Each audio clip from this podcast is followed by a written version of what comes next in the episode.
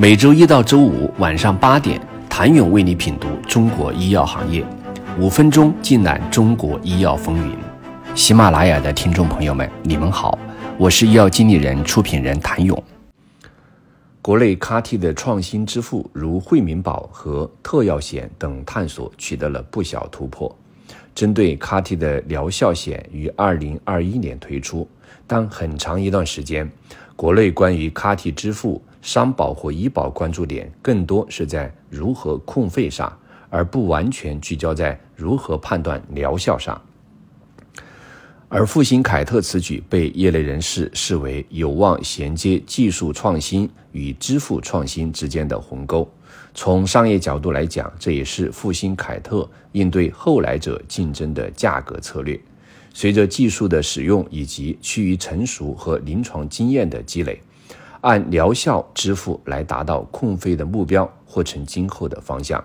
这一思路的转变也被视为带动提升按疗效付费走向更精细化管理。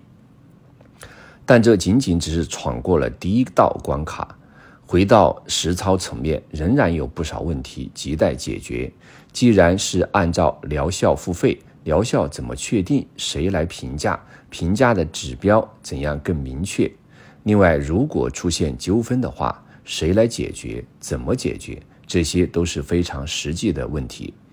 疗效评估和纠纷的处理，或是今后非常重要的一环。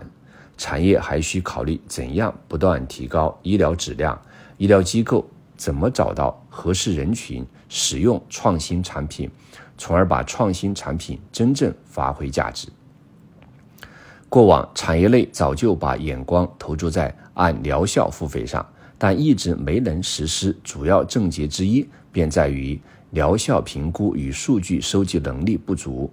由于按疗效支付的监控和评估过程极为复杂，本身就会涉及较高的项目管理成本。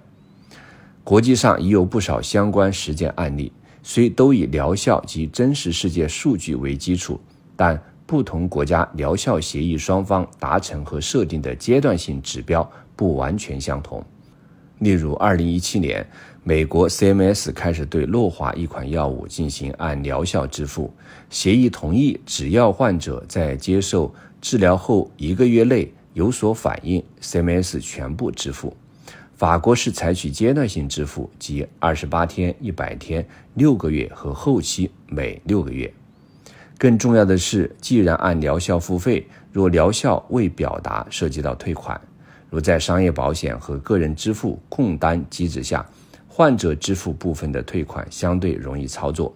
但如果通过社保机制，目前我国社会医保筹资机制和特点导致医保部门不具备收费功能，无法直接收取企业退款。因此。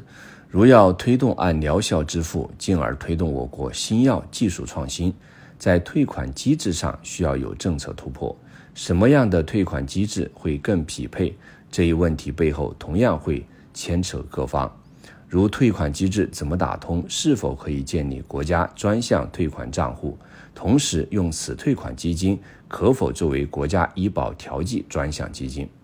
这同样对于医疗机构也是一个大约束和促进。当然，还有另一个大问题：对于医疗机构来说，鼓励真正的疗效好的技术，尽可能的提高医疗质量，实现承诺的疗效，才能得到补偿。要防止滥用，这对医保资金的节约也有好处。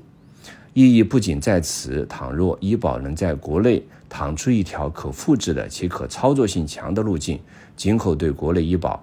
或也会带来一些启示，在医保和商保融合方面进一步发力，从而在昂贵技术板块的支付方面做得更好。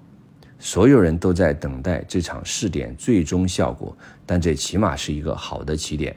倘若按疗效付费这一商业模式能够成功普及开来，是否既是企业自救的出路，也能为众多患者带来福音？请你明天接着收听。谢谢您的收听。想了解更多最新鲜的行业资讯、市场动态、政策分析，请扫描二维码或添加医药经理人微信公众号“医药经理人”——医药行业的新闻与资源中心。我是谭勇，明天见。